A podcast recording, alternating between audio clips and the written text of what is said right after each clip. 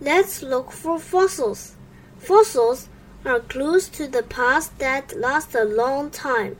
A fossil might have been a fish or a shell, a bone or a footprint. The largest fossils together may make up a whole dinosaur skeleton. Have you thought about how all these living things have, be, have came to be fossils? Each fossil started out as an animal or a plant. When the animal or plant died, it was buried in mud. Over millions of years, the mud turned into rock. The buried thing, trapped inside the rock, turned into stone. It became a fossil. As the dead plant or animal settled into the mud, the soft parts of it slowly rotted away.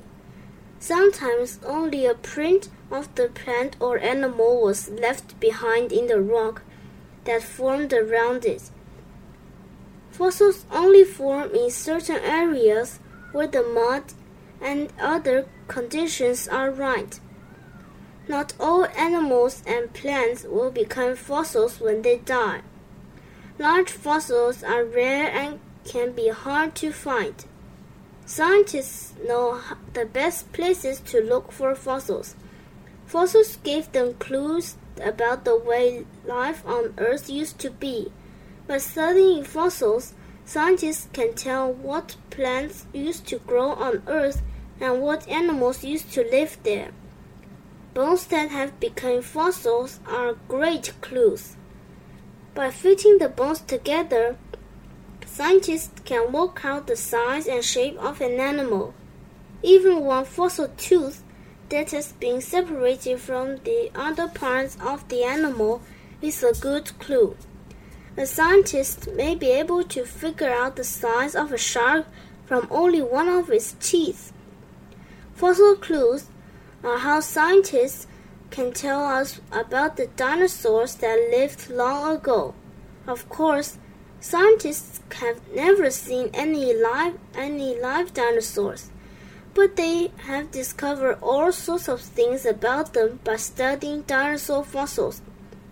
It is not common, but fossil eggs have been found still in their nest. Scientists can discover a lot from the eggs. They can even look inside the eggs at the baby animal fossils. Some fossils are very small and can only be seen under a microscope. They are called macrofossils.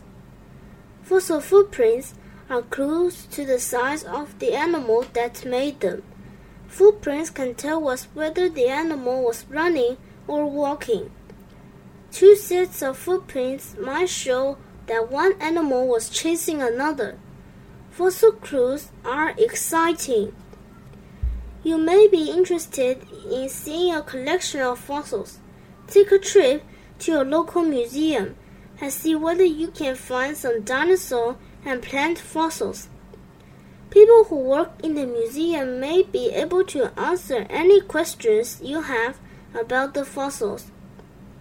If you are in a place where there are rocks, check them out. You never know where you might find a fossil. Suddenly, you could be holding in your hand an exciting clue to one of the Earth's secrets. The end.